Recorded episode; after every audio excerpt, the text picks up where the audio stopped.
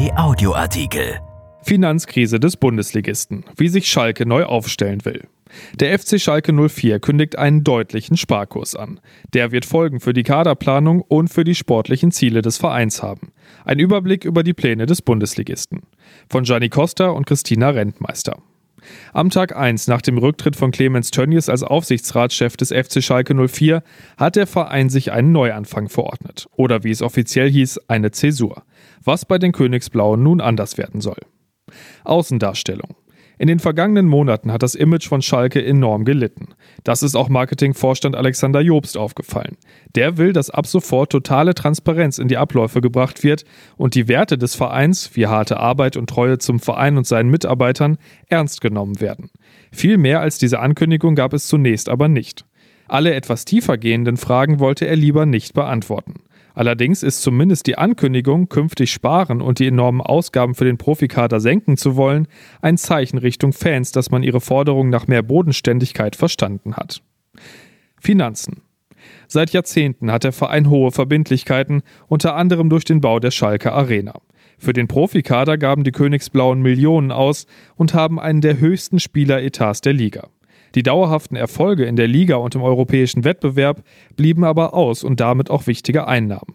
Zwar konnte Schalke die Verbindlichkeiten seit 2009 von 249 auf 197 Millionen Euro im Jahr 2019 senken, das reicht aber nicht. Deshalb würden nun alle Einstellungen, Transfer- und Vertragsgespräche und Investitionen gestoppt, sagte Sportvorstand Jochen Schneider.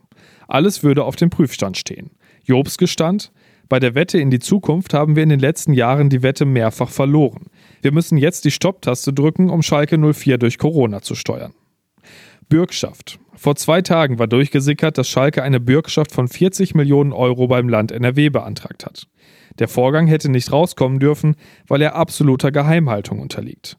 Dementsprechend einsilbig zeigte sich Jobst bei dem Thema. Zitat, dazu dürfen wir nichts sagen. Gehaltsobergrenze. Spieler sollen auf Schalke künftig nicht mehr als 2,5 Millionen Euro verdienen, schrieb die Süddeutsche Zeitung am Montag. Schneider sagte am Mittwoch, das Lizenzspielerbudget ist der größte Hebel. Eine Obergrenze bestätigte er aber nicht. Zitat, da verfolgen wir keinen dogmatischen Ansatz. Heißt übersetzt, alles ist möglich. Genau das war bisher immer das Problem. Eine klare Gehaltsstruktur wird es offenbar nicht geben. Schalke wolle aber das Image ablegen, dass man dort nicht gerade wenig verdiene, sagte Jobst. Dennoch wird Schalke wohl weiter versuchen, über das Gehalt auch Talente und Leistungsträger zu halten.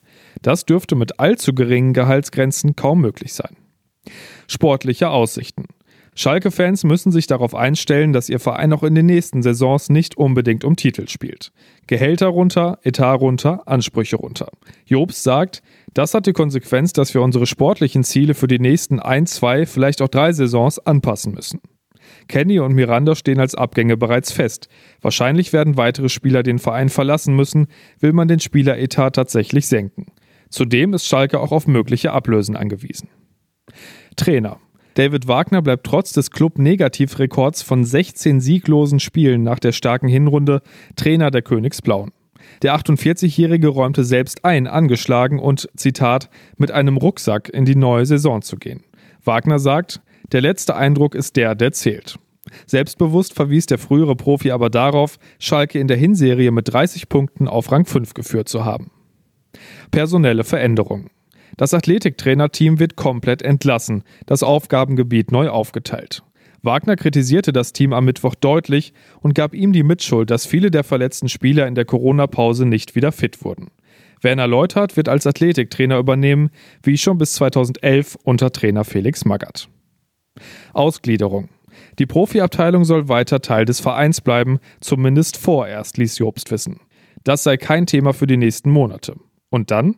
Dann wolle man die Lage ganz genau bewerten und den Mitgliedern Optionen präsentieren, wie man damit umgehen könnte. Der Vereinsstatus ist für viele Fans des Traditionsvereins eine Herzensangelegenheit und daher ein sensibles Thema. Busfahrer. Vor Wochen machte der Verein Schlagzeilen, weil er die Fahrer der Knappenschmiede, also der Nachwuchsabteilung, vor die Tür gesetzt hatte. Ein Dienstleister soll die Aufgaben künftig übernehmen. Das kam bei den Anhängern des einstigen Arbeiterclubs gar nicht gut an. Bei der Entscheidung bleibt es, man suche aber nach Lösungen, die Mitarbeiter in anderen Positionen zu beschäftigen, sagte Jobst. Erschienen in der Rheinischen Post am 2. Juli 2020 und bei RP Online. RP Audioartikel. Ein Angebot von RP Plus.